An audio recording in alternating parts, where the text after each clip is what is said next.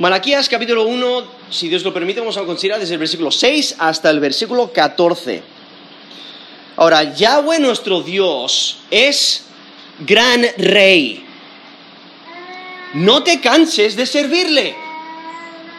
Yahweh nuestro Dios es gran rey. No te canses de servirle. Aquí en eh, Malaquías vemos al pueblo que está actuando con indiferencia y muestra esa indiferencia hacia Dios, muestra su falta de amor hacia Dios. Y están dudando el amor de Dios y por ello la profecía de Malaquías empieza con eh, e-, ese primer mensaje resaltando que Dios sí ama a su pueblo. Deben de levantar los ojos y ver todo lo que Dios ha hecho por ellos a través de los tiempos y cómo Dios ha mostrado mucha paciencia y mucho amor. Ahora, el, pueblo de Dios eh, está deshonrando a Dios por medio de, sus acciones, por medio de sus actitudes, por medio de sus palabras, por medio de su servicio. No le están honrando como deberían. Y aún los sacerdotes o sea, aquellos que deben de enseñar la ley, aquellos que han sido eh, eh, escogidos por Dios, o sea, de la tribu de Leví, que, es descendiente de Jacob, ¿no? una de las tribus de Israel. Y los sacerdotes, los descendientes de Aarón, eran los únicos que podían ser, eh, los únicos que podían ser sacerdotes. Ellos han sido escogidos por Dios, mostrando su elección, mostrando su gracia, mostrando su amor hacia ellos. Ellos deben de enseñar la ley de Dios, tienen esa responsabilidad. Deben de ponerla en práctica también y enseñarla a otros para que la pongan en práctica eh, y vivir de acuerdo a ella. Pero aún los sacerdotes, los líderes religiosos de la comunidad no lo están haciendo. Y los sacerdotes, que debían de reflejar gratitud y conformidad a la voluntad de Dios, ellos están más enfocados en la profesionalidad, en la rutina, bueno, sí, aquí tenemos el templo, es maravilloso, pero eh, bueno, eh, tenemos que hacer estas prácticas y es que es muy rutinario, ¿no? Todos los días ofrecer estos sacrificios, todos los días el incienso, todos los días el pan de la proposición, todos los días eh, abrir las puertas del, templo, todos los días, y al final es una rutina. Y es porque su corazón está mal. Es porque no se están enfocando en la razón por la que están haciendo lo que están haciendo.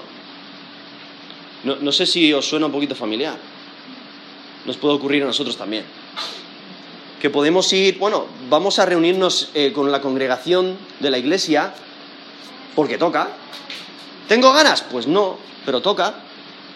Bueno, tengo que leer mi Biblia, porque si no me voy a sentir mal. O justamente estoy en un grupo que estamos leyendo la Biblia juntos y es que si no lo leo se van a dar cuenta. Y la única razón por la que lo hago es para no quedar mal y podemos llegar a una rutina. Otra vez lo mismo. Otra vez. ¿Ya es domingo? Pero ¿cuándo voy a tener un poquito de descanso? Y, y nosotros también podemos volver a esa rutina. Aún los líderes espirituales pueden llegar a esa rutina. Y por eso tenemos este mensaje. Por eso aquí tenemos la profecía de Malaquías que nos dice, eso no vale. Tú puedes intentar esconderlo, tú puedes tener tu sonrisa, tú puedes vestirte bien, ir a la iglesia, llevar tu Biblia eh, bien alzada y, todo lo demás. Puedes seguir esa rutina y, hacer todo bien. Y poner tu, marca en todas, las en todas las cajitas, en todos los huequitos. Y rellenar todo lo que tienes que rellenar, pero Dios conoce tu corazón. Él sabe si lo estás haciendo con un corazón sincero o no. Y por ello aquí en Malaquías, desde el capítulo 1, versículo 6, hasta el capítulo 2, versículo 9, se enfoca en los sacerdotes, porque ellos son los que deben de enseñar la ley.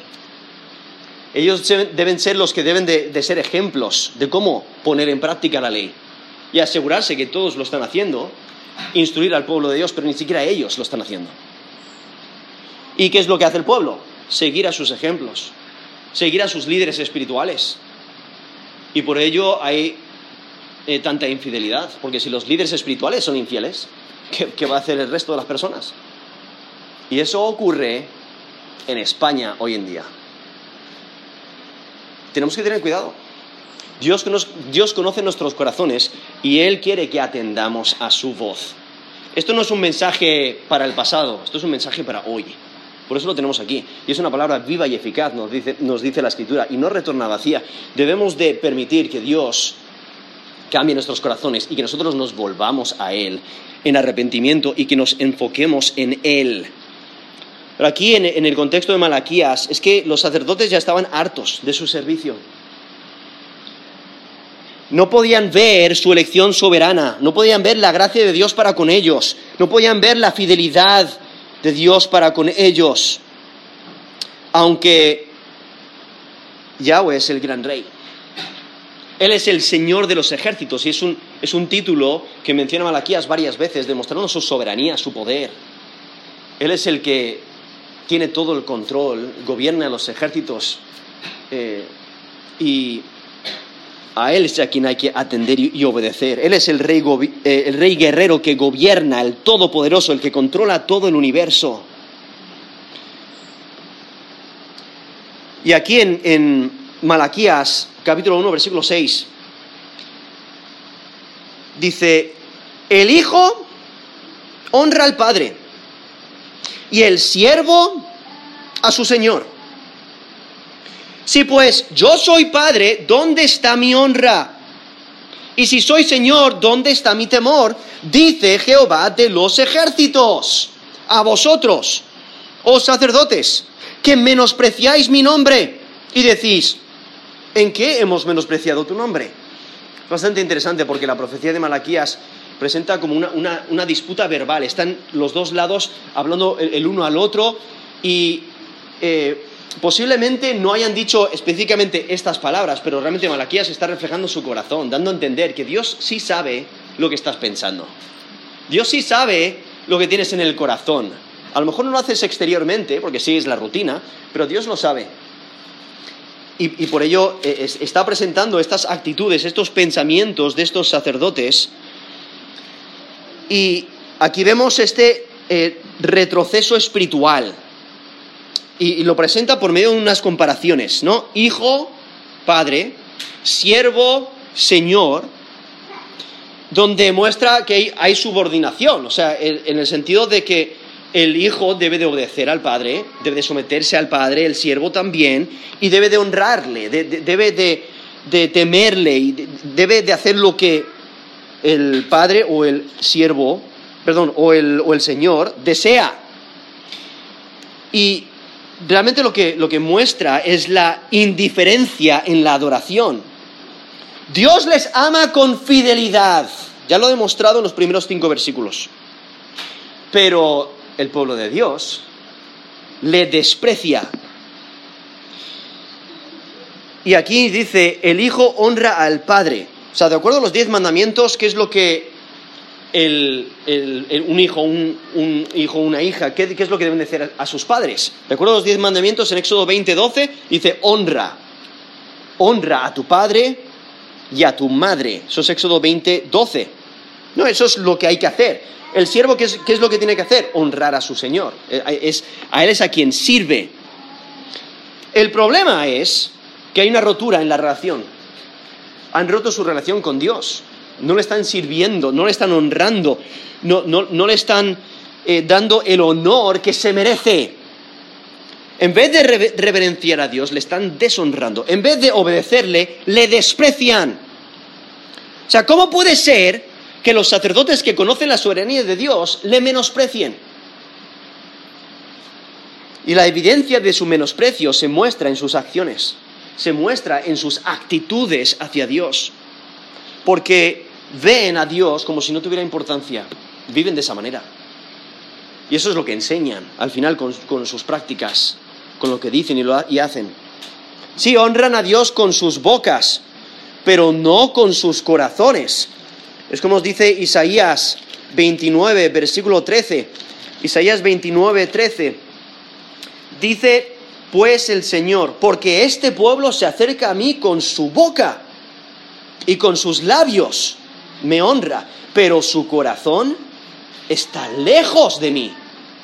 Y su temor de mí no es más que un mandamiento de hombres que les ha sido enseñado. sea, Dios conoce los corazones. Ahí el pueblo de Dios está en las, mismas condiciones, donde honran a Dios con sus bocas. Y, y el temor simplemente es algo que ponen en práctica porque eso es lo que les han enseñado, pero realmente no está en su corazón. Vemos estas actitudes pecaminosas que Dios resalta. Muchas veces no son ocultas. Y por ello aquí tenemos este mensaje donde nos está diciendo, está alerta. Está alerta porque tú puedes estar en esta condición. En versículo 6 vemos a Dios que le- les, le- les echan la cara diciendo, ¿dónde está mi honra? ¿Dónde está mi temor? No, cuando temes a alguien, o sea, en, en este sentido, vemos en Proverbios que menciona una conexión entre el temor de Dios y la sabiduría. Y mientras va, más vienes al conocimiento de Dios, más le vas a temer. Porque vas a reconocer su grandeza, su majestad, vas a reconocer su poder, vas a reconocer tu necesidad de someterte delante de Él, le vas a obedecer, porque mientras más le conoces, más le vas a querer servir, más le vas a temer. En Proverbios eh, 9, versículo 10 dice, el temor de Jehová es el principio de la sabiduría y el conocimiento del Santísimo es la inteligencia. O sea, ese conocimiento de Dios, mientras más le conoces, ahí está haciendo una conexión con el conocimiento de Dios y el temor de Dios. Y cuando temes a Dios, ahí es donde está la, sabiduría divina. Y entonces aquí, al no temer a Dios, volviendo aquí a Malaquías 1, versículo 6, al no temer, le están reflejando que no tienen esa sabiduría divina y realmente reflejan que no le conocen por quién Él es. Y entonces, aquí en, eh, al final del versículo 6, vemos que le echan en la cara a Dios. ¿En qué? A ver, ¿en qué? No, no sé si alguna vez habéis escuchado a alguien eh, disputar de esa manera. Alguien le dice, oye, has hecho esto, y anda, ¿y esto? ¿Y esto qué? ¿No? Y, responden rápidamente con, con ese, ese menosprecio. Pues eso es lo que están haciendo los sacerdotes. Y en versículo 7, Dios les responde.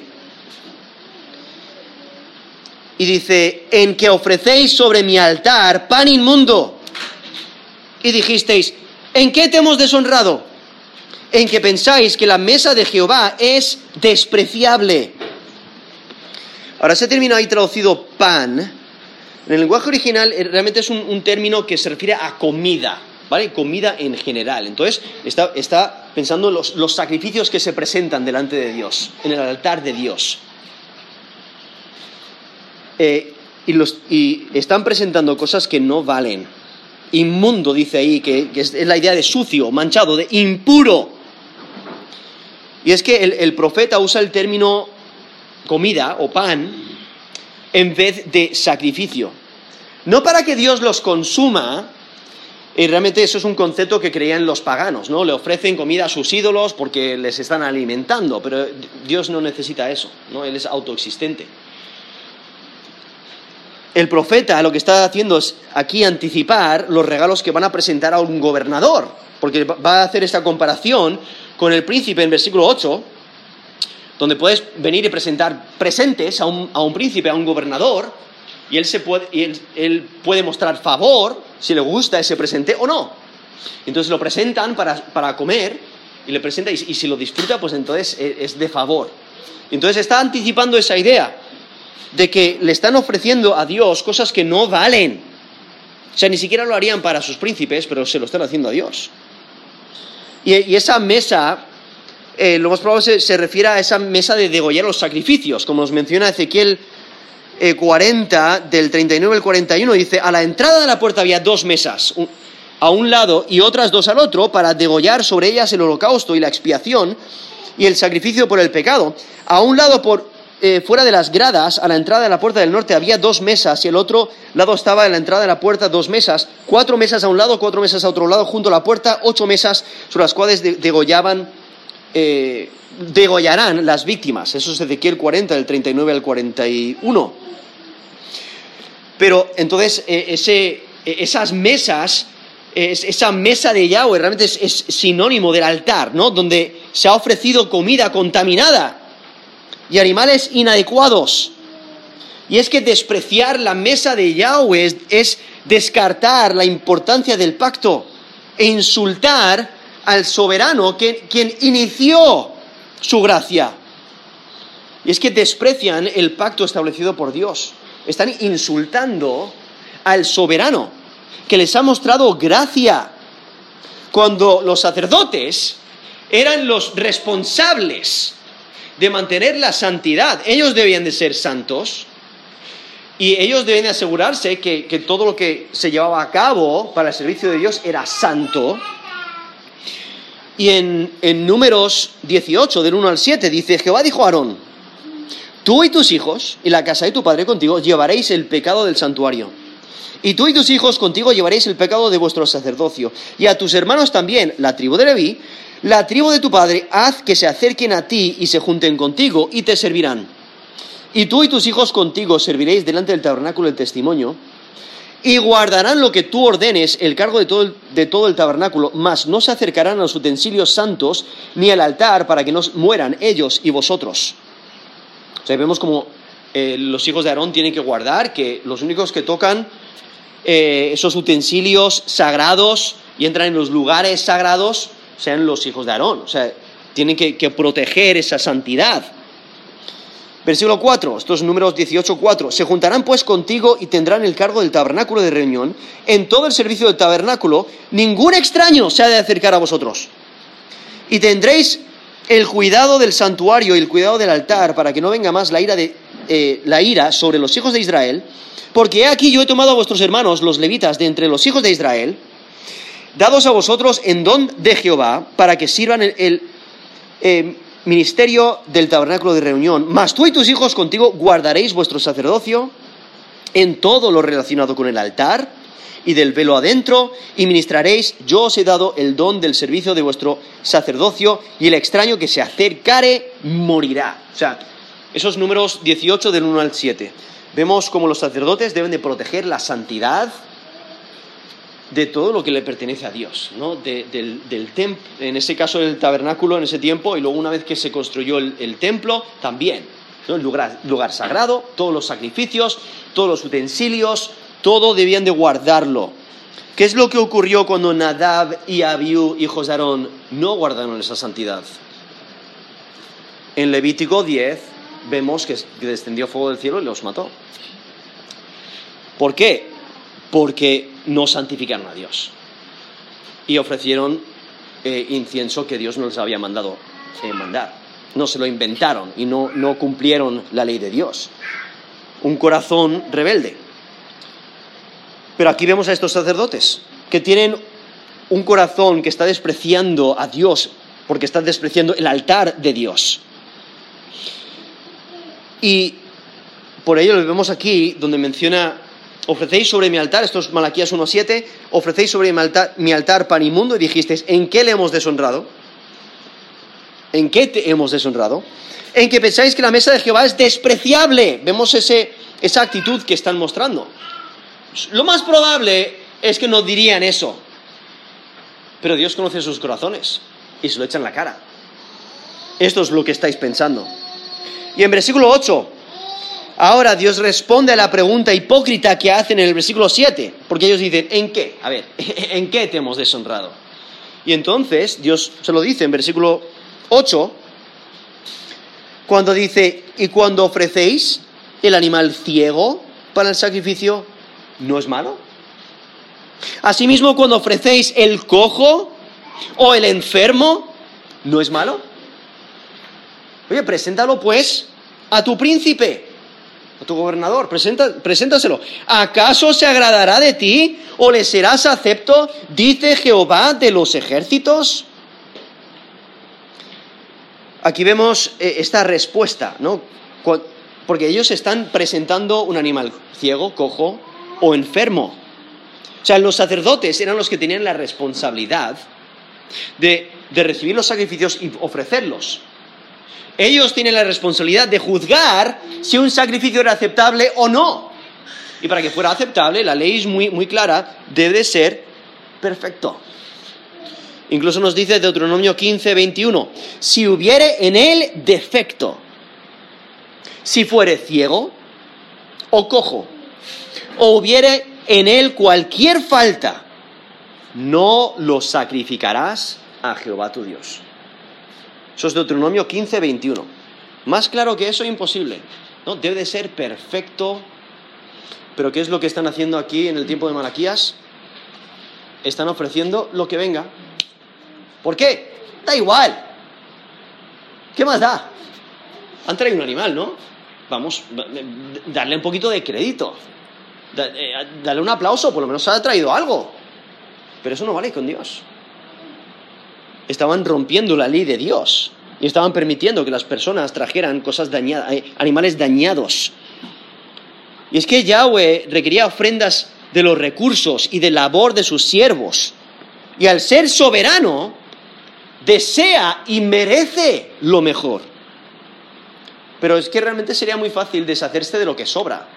Sí, sí, yo, yo cumplo los sacrificios, sí, sí, yo, yo cumplo la ley, sí, sí, yo, yo me presento estas ofrendas, mira qué generoso soy. Pero al final solo está dando lo que ya no vale. Esto, mira, no lo puedo vender, pues mira, pues se lo ofrezco a Dios. ¿Qué más da? Si de todas formas los sacerdotes lo aceptan, pues mira, ¿para qué dar el, el gran, el macho cabrío? ¿No? ¿Para qué darle el mejor animal que tengo? No, este que no vale. Realmente es un contraste con el rey David. Si recordáis, cuando el rey David peca contra Dios al censar al pueblo, Dios manda una plaga y ¿qué es lo que, es lo que le pide? Debe de, sacrificar a Dios.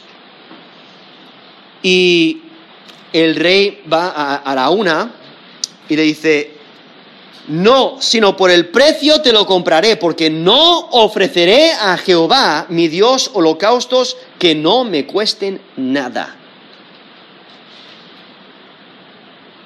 Vemos ese, ese deseo de sacrificar a Dios, de darle lo mejor, no lo que sobra.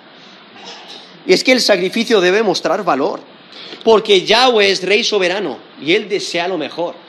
Y si no estás dispuesto a darle lo mejor, realmente estás reflejando que no te importa. Eh, no, te, eh, no te importa la soberanía de Dios, o no lo crees, o no te interesa. Eh, realmente equivale a darle las obras a Dios. Las obras de tu tiempo. Bueno, si, si tengo tiempo, lo haré para Dios. Si me queda algo de dinero, entonces eh, mandaré ese dinero a, misiones o ese proyecto que tiene la iglesia o esas necesidades que veo en, esos hermanos eh, pobres, eh, etc. ¿no? Si me queda algo de dinero, si tengo un par de monedas, o bueno, sé que hay eh, un día de trabajo en la iglesia o en el campamento y bueno, si tengo ganas o si no tengo otra cosa que hacer. No, sí, voy a ir a la iglesia mientras que no tenga algo que hacer o esa actividad de la iglesia. O quizás dices, bueno, cuando sea mayor o el año que viene o en otro momento, ahora no. Es que, eh, eh, es que ahora no, no lo quiero hacer. O luego, otro día, otro, eh, eh, esa mentalidad de darle las obras a Dios. Y eso es lo que vemos aquí, es lo que estaban haciendo con estos sacrificios. Lo que no vale. Y entonces, versículo 9, eh, después de, que acaba de decir, vale, en, en, versículo 8 la última parte dice, preséntalo pues a tu príncipe. Vale, si ese animal cojo, ciego, enfermo, realmente tiene valor, Oye, ¿por qué no vas a tu gobernador? Eh, es, un término que se refiere a un gobernador persa, los cuales tenían el control sobre ellos aún. Tenían cierta independencia, pero Persia era el imperio que gobernaba. Y entonces, vale, pues preséntalo a tu príncipe, a, ver, a ver realmente cómo te va la cosa. Vamos a ver si lo acepta o no. Vamos a ver si, si tienes la valentía, primero, de llevar ese animal que no vale. Porque es una ofensa total os podéis imaginar, vamos a decir que yo, yo, soy un reconocido experto en la crianza y entrenamiento de caballos.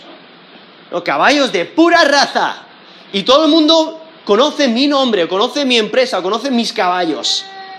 Y entonces llego eh, al, a una, una rueda de prensa y digo, ¿sabes qué? Para el cumpleaños del rey le voy a regalar un caballo. O sea, todo el mundo viene de alrededor del mundo para comprarme caballos. Entonces, Todo el mundo está diciendo, wow, esto va a ser impresionante, ¿no? Se, acercan eh, todos. En ese día, toda la, prensa está expectativa, seguramente todo el mundo eh, está viendo la televisión, está en vivo, a ver qué animal le, va a producir. Y, de repente cuando sale ese, ese caballo, sí, es un caballo, no camina muy bien, porque tiene 15 años, un poquito viejito, eh, ya no le quedan dientes, porque tuvo un accidente, eh, está tuerto. O, sea, ¿qué, ¿qué, ocurriría? ¿Eso sería de honra y honor para el rey o para la persona al cual le doy ese caballo? Para nada, sería un insulto ese, el resultado sería que el rey no lo aceptaría. Sería un insulto porque muestra desprecio. Realmente eso es lo que eh, eh, está ocurriendo aquí. Están presentando las obras y están mostrando desprecio hacia Dios. Y por ello en versículo 9 dice, ahora pues, orad por el favor de Dios para que tenga piedad de nosotros pero ¿cómo podéis agradarle si hacéis estas cosas? Dice Jehová de los ejércitos. O sea, ¿cómo pueden agradar a Dios? Mostrando esta actitud de desprecio, haciendo estas acciones de, menosprecio hacia Dios. ¿Cómo pueden agradarle? Esa, esa primera frase dice, ahora pues orad por el favor de Dios. Posiblemente está pensando en la bendición sacerdotal. Si recordáis en número 6, en número 6, 24 al 26, los sacerdotes mismos son los que deberían de bendecir al pueblo. Y en números 6, versículo 24, debían de decir, Jehová te bendiga y te guarde. Jehová haga resplandecer su rostro sobre ti y tenga de ti misericordia. Jehová alce sobre ti su rostro y, ponga en ti paz. Y entonces dice, y pondrán mi nombre sobre los hijos de Israel y yo los bendeciré los sacerdotes debían de hacer eso, esa, bendición sacerdotal, y Dios les iba a bendecir, bendecir al pueblo. Pero aquí les está, diciendo, orad, eh, orad por el favor de Dios, o sea, pedir esa bendición de Dios, eso es lo que necesitáis, porque necesitáis eh, la, compasión, eh, el perdón de Dios. Y es que el único remedio para los sacerdotes es que busquen a Dios en arrepentimiento. Lo, mismo para el pueblo. Deben de arrepentirse de sus pecados. Porque mientras que los sacerdotes sigan presentando ofrendas inapropiadas, demuestran que no están arrepentidos. Sí lo puede decir en su boca, por su boca, pero no, muestran que no están arrepentidos, muestran desprecio, muestran que su servicio es insignificante, realmente no importa. Y por ello Dios no va a aceptar sus sacrificios ni ofrendas. Porque el arrepentimiento genuino se demuestra en acciones. Si alguien te hace daño, ¿cómo sabes no, si, si, si realmente te están pidiendo perdón de verdad? Cuando lo acompaña el comportamiento. No sé si lo sabíais, pero yo enseño inglés a niños pequeños, menores de 7 años. Y comúnmente en las clases hay altercados, ¿no? Hay momentos de, donde sacan los puños.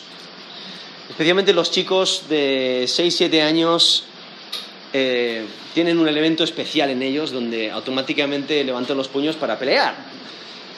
¿Y qué es lo que ocurre comúnmente? Después de una pelea digo, mira, tenéis que arreglar las cosas, eh, obviamente los separo, los castigo, tienen, tienen que arreglar las cosas, tienen que pedir perdón, pero muchos se les nota en la cara como que, espérate, espérate hasta, que el profe ya no esté mirando, ¿no? Aunque son pequeños, pero eso demuestra que no, hay arrepentimiento genuino, que, se, debe de demostrar con las acciones. Y algunos niños hacen daño a otro y automáticamente se ven el semblante, se ponen blancos y casi que empiezan a llorar con el, otro niño porque están, están realmente arrepentidos de lo que han hecho. Eso es lo que Dios desea sea, un arrepentimiento genuino se demuestra con un cambio de comportamiento. Los sacrificios, o sea, el cumplir el ritual, no es suficiente. Es necesario volverse del error, cambiar el comportamiento. Y por ello en versículo 10, dice, ¿quién también hay de vosotros que cierre las puertas o alumbre mi altar de balde? Yo no tengo complacencia en vosotros, dice Jehová de los ejércitos, ni de vuestra mano aceptaré ofrenda. O sea, ¿por qué? Porque lo están haciendo de un corazón que no es sincero, no es fiel. Ahora, eh, eh, la, primera frase, esa, pregunta que nos pone aquí en versículo 10, usa el término de balde, que, que básicamente significa en vano. Y una mejor traducción, se podría traducir de una, de una mejor manera como la, la, Biblia de las Américas lo traduce de esta manera. O si hubiera entre vosotros quien cerrara las puertas para que no encendierais mi altar en vano. Creo que lo clarifica un poquito, creo que, que nos ayuda a entender un poquito de lo que realmente está diciendo. Porque básicamente lo que Dios desea es, mira, hasta que no arregléis vuestras prácticas, mira, cerrar las puertas del templo. Porque lo que estáis haciendo no vale. Incluso os va peor. Entonces, mira, cerrar, el templo. No, no sigáis en esa rutina. No vale para nada. Parar la hipocresía de vuestros sacrificios. No, deben de cerrar las puertas del templo porque así este servicio vano, vacío, que no tiene sentido, que no tiene valor, cesaría. Porque los sacrificios son inapropiados. Y van más allá, porque son una ofensa a Dios. Y es que el sacrificio hipócrita, este servicio hipócrita de los sacerdotes, es peor que si no hicieran nada. Por eso dice, mira, mejor cerrar las puertas. Porque Dios está cansado, cansado de sus ofrendas. De la misma manera que ellos están cansados de la rutina, cansados de, ofrecer sacrificios, Dios está cansado de ellos y de su actitud, de sus acciones. Es similar a lo que encontremos, lo que encontramos en Isaías capítulo 1.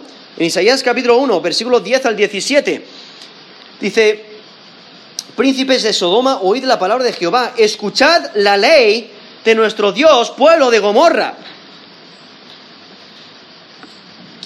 Ahí básicamente está hablando al pueblo de Israel y les está, está hablando de ellos como si fueran de, Sodoma y Gomorra, quienes Dios destruyó en Génesis. O sea, demostrando su maldad. Y dice, esto es Isaías capítulo 1, versículo 11. ¿Para qué me sirve, dice Jehová, la multitud de vuestros sacrificios? Hastiado estoy de holocaustos y de carneros y deseo de animales gordos. No quiero sangre de bueyes ni de ovejas, ni de machos cabríos. ¿Quién demanda esto de vuestras manos? Cuando venís a presentaros delante de mí para hollar mis atrios. No me traigáis más, más vana ofrenda. El incienso me es abominación. Luna nueva, día de reposo, el convocar asambleas, no lo puedo sufrir. Son iniquidad vuestras fiestas solemnes. Vuestras lunas nuevas, vuestras fiestas solemnes tienen las tiene aborrecidas mi alma.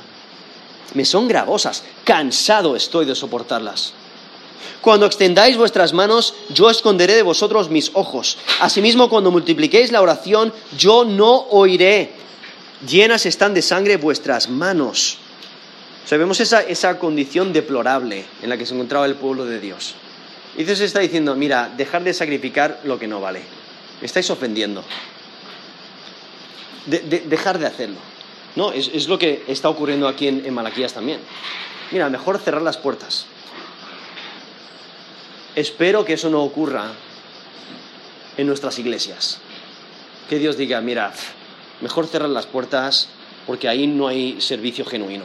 Ahí no hay amor genuino. Ahí realmente eh, no se está ni enseñando la escritura ni practicándola. Que eso no ocurra. Pero es muy fácil que ocurra. Si quitamos nuestro enfoque de la razón por la que lo estamos haciendo. Si quitamos nuestro enfoque del Dios verdadero a quien servimos.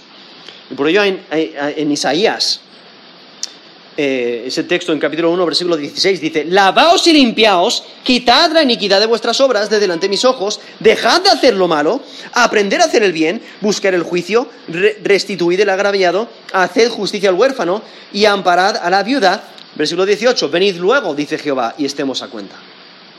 Si vuestros pecados fueren como la grana, como la nieve, serán emblanquecidos. Si fueran rojos como el carmesí, vendrán a ser como blanca lana. O sea, Dios está dispuesto a perdonar, pero primero tiene que haber arrepentimiento. Y entonces para Dios esos sacrificios vanos no valen. Y por ello, volviendo aquí a Malaquías capítulo 1, versículo 10, básicamente dice, cierra las puertas. O sea, eh, parar de hacer esos sacrificios, no encendáis mi altar en vano. Por eso dice, ¿quién también hay de vosotros que cierre las puertas o alumbre mi altar de balde? Yo no tengo, esto es Malaquías 1.10, yo no tengo complacencia en vosotros. ¿Os imagináis esas palabras que vienen directamente de Dios? O sea, ¿qué es lo que queremos escuchar? Buen siervo. has hecho lo bueno. Eso es lo que queremos escuchar de nuestro Señor. ¿Pero os imagináis? No tengo complacencia en vosotros. Y aquí dice, dice Jehová de los ejércitos, ese, ese, esa firma, ese sello de aprobación diciendo, esto es lo que yo estoy diciendo, más vale que escuchéis. Y por eso dice, ni de vuestra mano aceptaré ofrenda. Y es que no merece la pena mantener esos altares que queman sacrificios ilegítimos porque en vez de ser agradables, le son odiosos. Están confundiendo el ritual por adoración genuina. Ellos piensan, sí, estamos adorando a Dios, pero al final solo es una rutina y no es de corazón. Dios no quiere un ritual, Dios quiere el corazón. Es como Salmo 51, del 16 al 17. Dice, porque no quieres sacrificio, que yo lo daría, no quieres holocausto, los sacrificios de Dios son el espíritu quebrantado, al corazón contrito y humillado, no despreciarás tú, oh Dios. Eso es Salmo 51 del 16 al 17. O en Miqueas, Miqueas capítulo 6 del 6 al 8. Dice, ¿con qué me presentaré ante Jehová? Y adoraré al Dios Altísimo. ¿Me presentaré ante Él con holocaustos, con becerros de un año? ¿Se agradará Jehová de millares de carneros o de diez mil arroyos de aceite? ¿Daré mi primogénito por mi rebelión? ¿El fruto de mis entrañas por el pecado de mi alma? Oh hombre, Él te ha declarado lo que es bueno. ¿Y qué pide Jehová de ti? Solamente hacer justicia, o sea, hacer lo recto, y amar misericordia y humillarte ante tu Dios. O sea, Dios quiere tu corazón, que le sirvas de todo corazón. Dios quiere a gente que le busque de veras, porque si no, todo lo que pueden hacer no, no le agrada.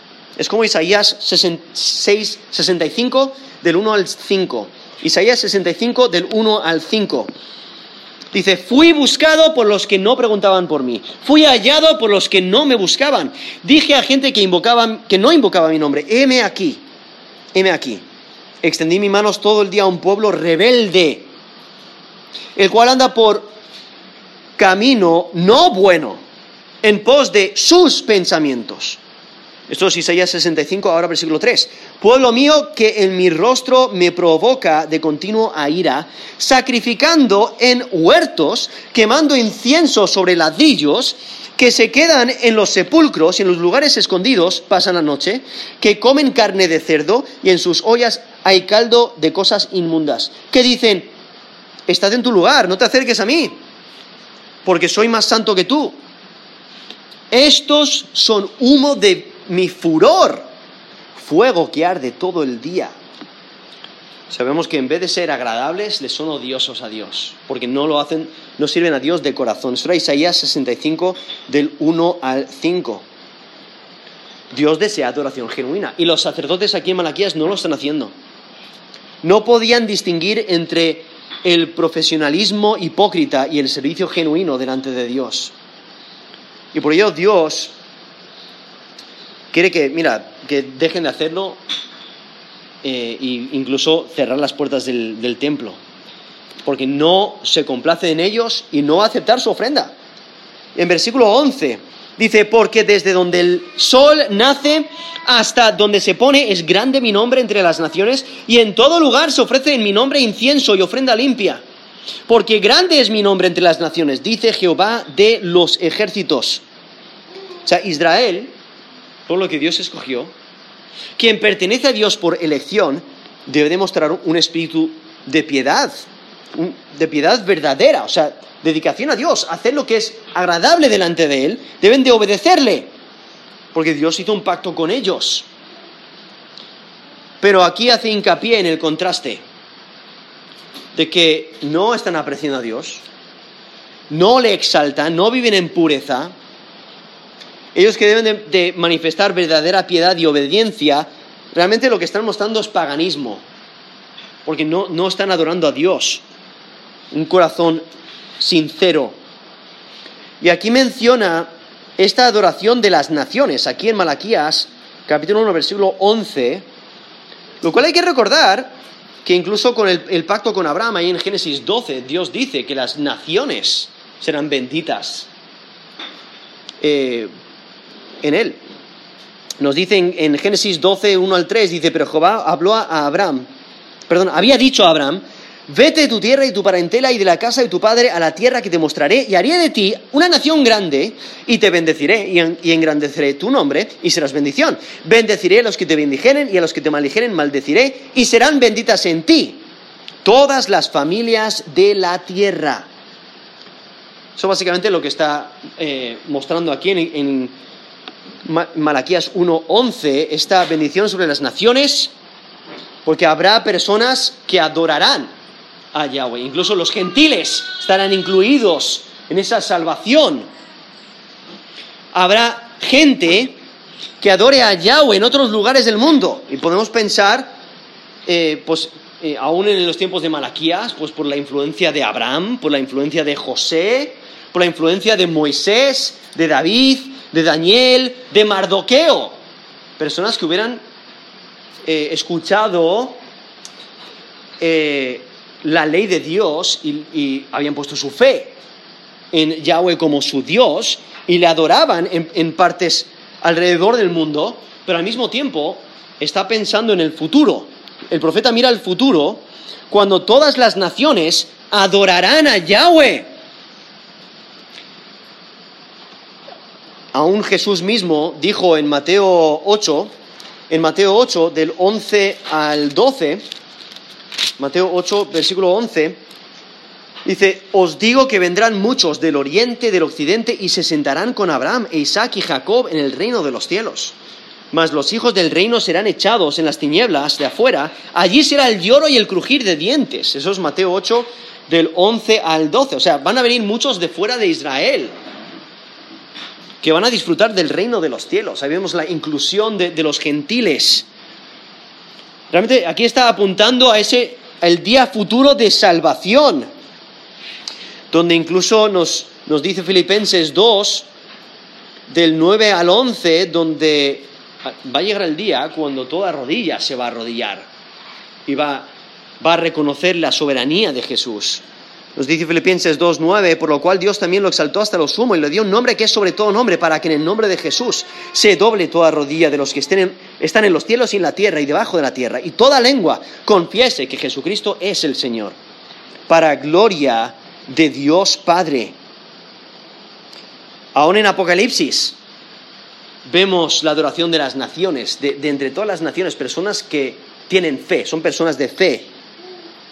Y nos dice por ejemplo, Apocalipsis 7, del 9 al 10, dice, después de esto, miré y aquí una gran multitud, la cual nadie podía contar de todas las naciones y tribus y pueblos y lenguas que estaban delante del trono y en, la presencia del Cordero, vestidos de ropas blancas y con palmas en las manos, y clamaban a gran voz, diciendo, la salvación pertenece a nuestro Dios, que está sentado en el trono y al Cordero. Eso es Apocalipsis 7, del 9 al 10, solamente para dar un ejemplo de, esta adoración eh, en el futuro de, entre todas las naciones, incluso hoy en día, ¿no? Alrededor del mundo hay personas de, todas las naciones que adoran al Dios verdadero.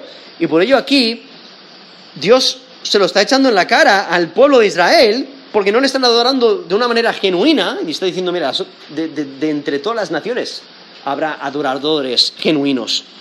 Pues aquí en Malaquías 1.11 dice, porque desde donde el sol nace, que se refiere a la salida del sol o el amanecer, hasta donde se pone, es grande mi nombre entre las naciones. Y en todo lugar se ofrece a mi nombre incienso y ofrenda limpia, porque grande es mi nombre entre las naciones, dice Jehová de los ejércitos. Entonces está eh, pensando ya en el futuro, ¿no? en la inclusión de los gentiles, esta adoración de las naciones del Dios verdadero. No diciendo que todos van a ser salvos, sino simplemente de entre todas las naciones va a haber personas que adoren al Dios verdadero. Y si, si habrá personas que entre las naciones adoren al Dios correcta, al Dios verdadero correctamente, ¿cómo es que el pueblo escogido de Dios no lo haga? O sea, su falta es extremadamente grave y contrasta con el ideal anticipado en el futuro. El día llegará cuando las naciones eh, magnificarán el nombre de Yahweh. Pero ¿qué es lo que ellos han hecho? Versículo 12. Vosotros lo habéis profanado. Esto es Malaquías 1.12. Lo habéis profanado cuando decís, inmunda es la mesa de Jehová. Y cuando decís que su alimento es despreciable. Se están haciendo común, ese término profanado es la idea de hacer común, hacer insignificante, como si no tuviera, valor el nombre de Dios. No están rompiendo la ley de Dios, los diez mandamientos. Nos dice, no tomarás el nombre de Jehová tu Dios en vano. Eso es lo que están haciendo, están profanando. Le están quitando la santidad, le están, están tratando como si fuera insignificante y común. Porque ser santo es, ser eh, eh, separado, especial, eh, puro y perfecto. Pero no le están tratando de esa manera. Están profanando el nombre de Dios. Le están como arruinando su reputación. El nombre de Dios es santo porque Él es santo. Y aún las personas y los objetos y los lugares, etcétera, que le pertenecen también son santos. Por eso el, templo, un lugar santo para Dios, los objetos, aún los, sacerdotes, aún su pueblo es santo, debe de vivir para Él en santidad, pero ellos no lo están tratando con santidad. Y están profanando el nombre de Dios al despreciar su adoración. Y es que no puedes reverenciar a Dios y, fallar en adorarle correctamente. No puedes mantener una relación con Dios y al mismo tiempo despreciar el culto, despreciar la adoración hacia Él y descuidar la adoración correcta. El culto a Dios no te salva, lo que te salva es una relación con Él. Y aquí vamos a los sacerdotes despreciando el altar de Dios y todo lo que se sacrifica sobre ello cuando Dios desea que le demos la gloria, que le santifiquemos en nuestros corazones, como luego nos dice el, apóstol eh, Pedro. Pero vemos que desprecian a Dios. En versículo 13 continúa diciendo, esto es Malaquías 1.13, habéis además dicho, oh, qué fastidio es esto. Y me despreciáis, dice Jehová de los ejércitos, y trajisteis lo hurtado o cojo o enfermo y presentasteis ofrenda. ¿Aceptaré yo de esto de vuestra mano? Dice Jehová. Ese término fastidio es la idea de, estorbo, de molestia, es pesadez, qué dificultad. Ah, qué, cansado, ¿no? Eh, eh, mostrando esa indiferencia. Su desprecio se exhibe en su rechazo de todo lo que se requiere en la adoración. Ellos llegan a odiar los requisitos de los sacerdotes han perdido el conocimiento verdadero de lo que es la adoración verdadera. Y ha cesado su gozo en la adoración. La adoración ha llegado a ser una carga y rechazan sus responsabilidades, desprecian sus responsabilidades, consideran su ministerio por debajo de su dignidad. Su disposición de recibir y ofrecer animales robados, cojos, enfermos, demuestra que han establecido el culto de acuerdo a sus propias normas. Y por eso están dispuestos a sacrificar cualquier cosa. Pero Dios detesta su actitud, Dios detesta sus acciones, Dios detesta esos sacrificios.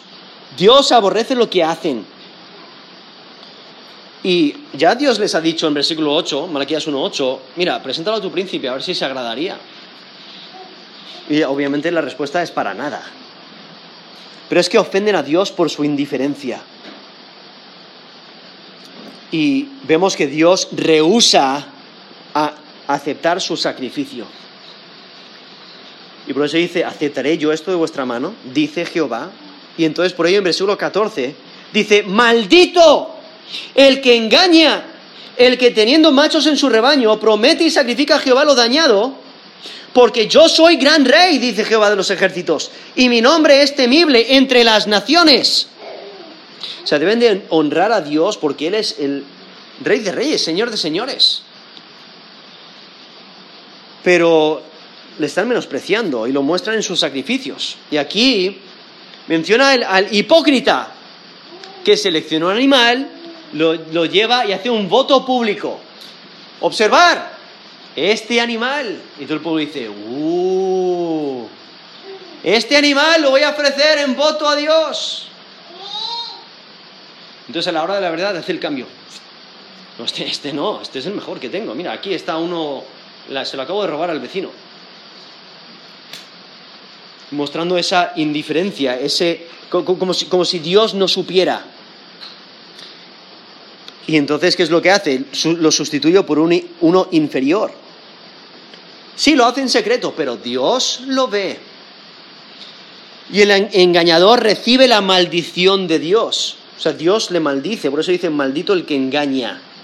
El que teniendo machos en su rebaño promete y sacrifica a Jehová lo dañado. O sea, ha prometido lo mejor, pero ¿qué es lo que sacrifica? Lo dañado. Lo que ya no vale. Como ha mencionado antes, aún en versículo 13, lo hurtado, lo cojo, lo enfermo. Y lo presentan por su voto. Y por ello reciben maldición. Y en Deuteronomio 30, del versículo 19, dice, a los cielos y la tierra llamo por testigos hoy contra vosotros, que os he puesto delante la vida y la muerte, la bendición y la maldición, escoge pues la vida para que vivas tú y tu descendencia. Eso es Deuteronomio 30, versículo 19, justamente después de, ese texto en Deuteronomio 27 y 28, donde presenta bendiciones y maldiciones, dependiendo si obedecen a Dios o no. Dios les va a bendecir. Deben de, poner en práctica el pacto. Y hay que recordar que en, el Oriente Próximo, cuando un soberano imponía un pacto, se le llamaba gran rey, al cual hay que obedecer. Y los vasallos debían de vivir de acuerdo a los requisitos. Si no lo hacían, recibían maldición, recibían castigo. Y eso es lo que está reflejando aquí. Por eso dice maldito. Maldito el que engaña. ¿Por qué? Los sacrificios debían ser sin defecto. En Éxodo 12:5 dice, un animal será sin defecto, macho de un año lo tomaréis de las ovejas o de las cabras. O en Levítico 1:3, si se ofrenda fuera holocausto vacuno, holocausto vacuno, macho sin defecto lo ofrecerá, de su voluntad lo ofrecerá a la puerta del tabernáculo de reunión delante de Jehová. Pero resalta vez tras vez, sin defecto. Aún los votos, porque aquí, aquí les vemos presentando un voto. Nos dice en Levítico 22, 18 al 22, dice, háblalos a Aarón y a sus hijos y a todos los hijos de Israel y diles, cualquier varón de la casa de Israel o de los extranjeros de Israel que ofreciere su ofrenda en pago de sus votos, o como ofrenda voluntaria ofrecidas en holocausto a Jehová, para que sea acepto, ofreceréis macho sin defecto. Y, luego saltando al versículo 20 dice, ninguna cosa en que haya defecto ofreceréis, porque no será acepto por vosotros. Eso es Levítico 22. Y el texto ahí desde el versículo 18 al 22. Y vez tras vez lo menciona. Tiene que ser perfecto aún en números 30, versículo 2, cuando alguno ofreciere voto a Jehová o hiciere juramento ligando su alma con obligación, no quebrantará su palabra, hará conforme a todo lo que salió de su boca. Eso es números 30, versículo 2. O sea, si prometes, cumple. Incluso en Eclesiastés, Eclesiastés capítulo 5, desde el 1 al 7, te exhorta a decir, mira, mejor quédate callado. Cuando vienes a adorar a Dios, no abras tu boca.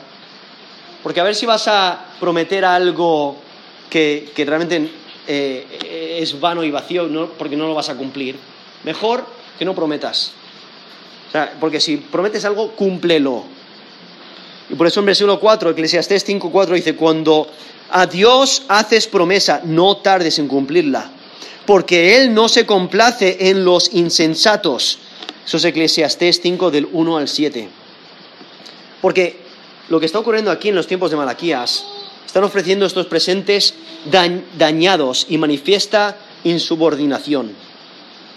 No están cumpliendo los requisitos del, pacto y eso invita al castigo.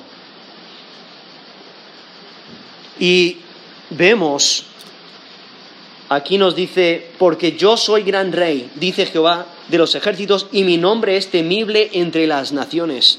No sé si recordáis, cuando el pueblo de Israel está, está por conquistar la tierra prometida, ¿qué es lo que eh, resulta de vez en cuando? Las naciones han escuchado sobre este Dios y tienen miedo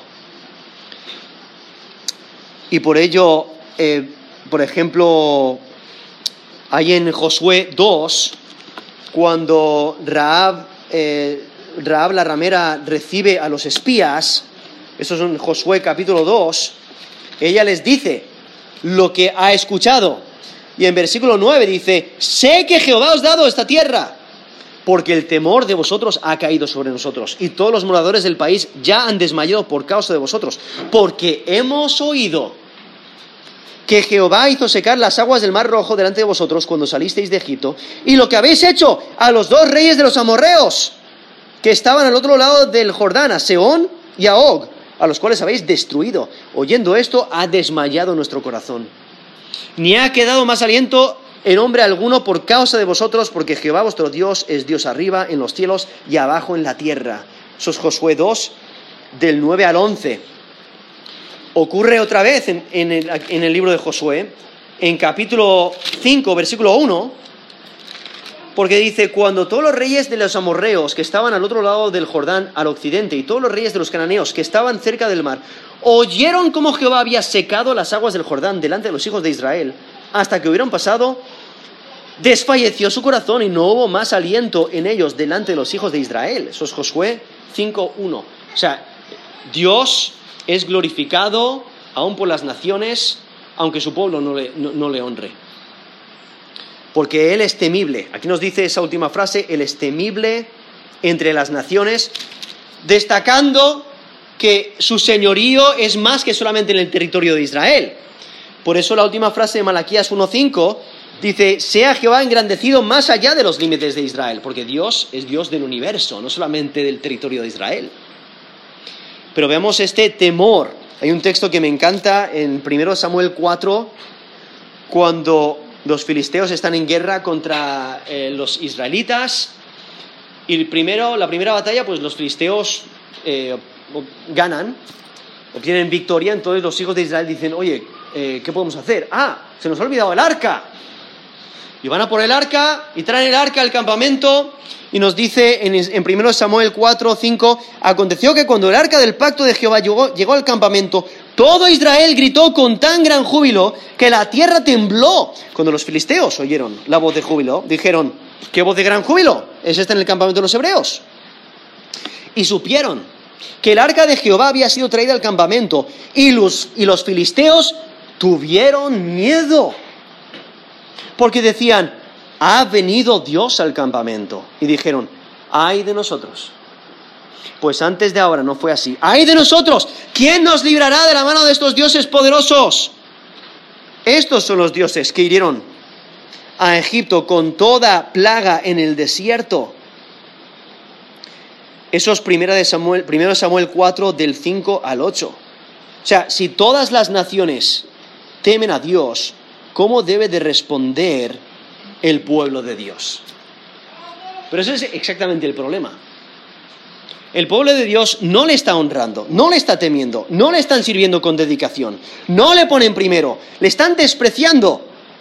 Y sí, hacen un montón de sacrificios, pero no valen. Dios no los acepta. Intentan engañar a Dios, pero no lo logran. Yahweh no acepta la ofrenda dañada no acepta al que le engaña, no, no acepta a aquel que le desprecia. Y Dios lo ve, Dios ve el desprecio, Dios ve la falta de lealtad.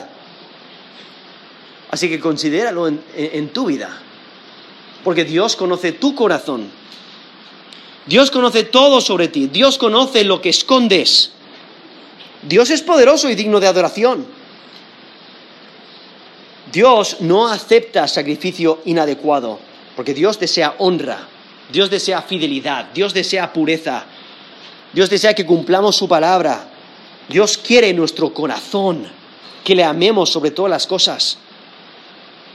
Pero muchas, veces no amamos a Dios de todo corazón. No estamos completamente dedicados a Él. Y nuestra adoración es mediocre. Y nos cansamos de adorar a Dios. Nos cansamos de obedecer a Dios. Nos cansamos de ser diferentes del mundo. Y despreciamos a Dios por medio de nuestras acciones. Ponemos prioridad a otras cosas antes que a Dios. Nos olvidamos de lo mucho que Dios ha hecho por nosotros y no le honramos como debemos. Y muchas veces demostramos que no le tememos, no tememos a Dios por medio de nuestras acciones y de nuestras palabras, lo enseñamos. Y entregamos a Dios lo despreciable, lo que nos sobra, lo que no tiene valor. Y nos justificamos a nosotros mismos. Y nos eh, damos palmadas en la espalda y nos aplaudimos. Mira, qué espiritual soy, pero Dios conoce nuestro corazón. La hipocresía no vale. La farsa eh, no vale. Dios lo ve. Dios conoce tu corazón. Y es que Yahweh es gran rey. No te canses de servirle. No te canses de servirle. Vamos a terminar en oración.